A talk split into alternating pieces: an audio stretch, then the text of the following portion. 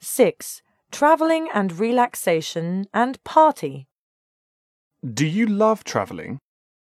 Absolutely, I'm a big fan of it. Traveling enables me to run away from all the hustle and bustle of the city and totally relax. Especially when we travel with our family, we can all enjoy the quality time.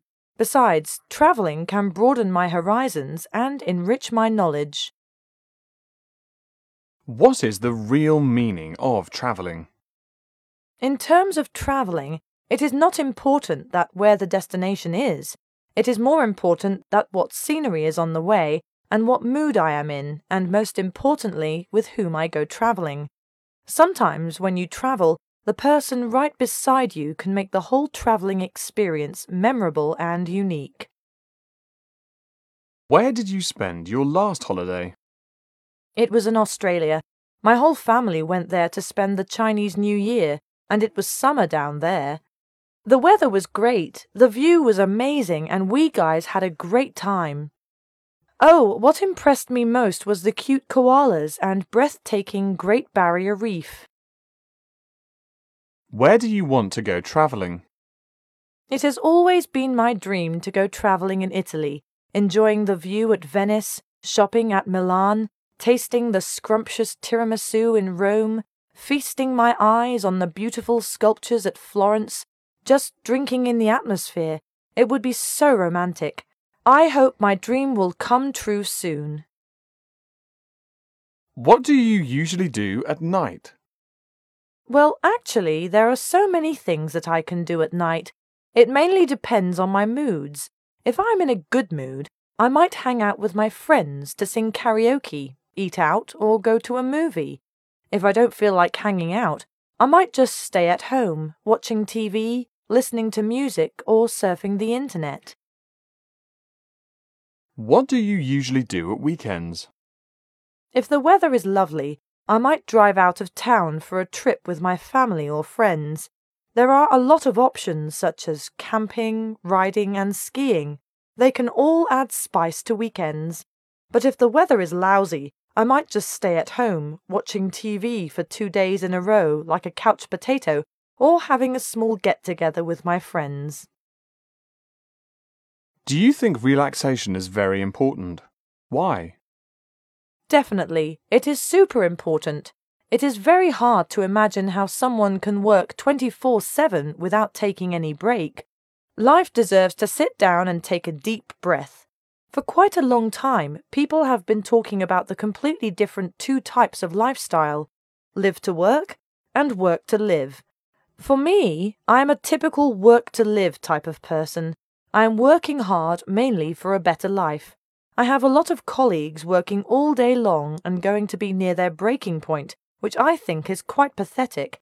Relaxing regularly will take me from the hustle and bustle of the city and make me feel refreshed and vigorous. It is good for me both physically and psychologically.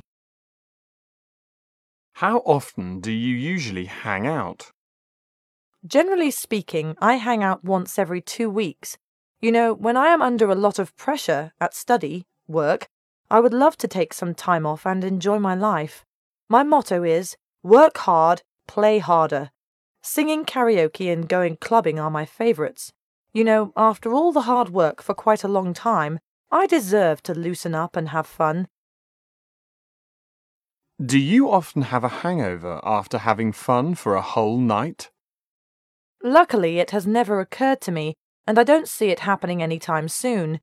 First, I am not a party animal who loves to go to the party for the whole night. Another thing is that I am not an alcoholic. How often do you usually have visits? Well, it depends on occasions. If it is a festival or a special occasion like Spring Festival or a wedding, I might get more visits, but normally I just get visits once every two or three weeks. How do you usually prepare for those visitors who go to your place? I will first tidy up my rooms and buy some flowers to liven up my flat, then prepare some snacks and beverages for them. I really wish I could cook for my friends, but my cookery is not good. The food I cook is absolutely inedible, so we normally eat out. Do you love parties? I love parties. I mean, who doesn't? Partying is always a lot of fun and can relieve my pressure at work. P.S. My pals and I always burst into laughter when we hang out together. But don't get me wrong, I am not a party animal. I never go crazy. How often do you usually go to a party? Generally speaking, I go to a party once or twice a month, but it totally depends on whether I am busy with my study or not. If I'm up to my neck in study, I will have to cram for exams, and having fun is obviously not on the menu anymore. Which parties do you love more, friend parties or family parties? And explain why. I am a family type of person, so I prefer family parties. I enjoy the moment when I chat and have fun with my family. It is the precious quality time. What do you usually do in parties? There are so many options having drinks and snacks, having a chit chat with people, singing karaoke, dancing, and playing party games. Anyway, it is all about relaxing and having fun. You know, having parties every now and then can always spice up my life.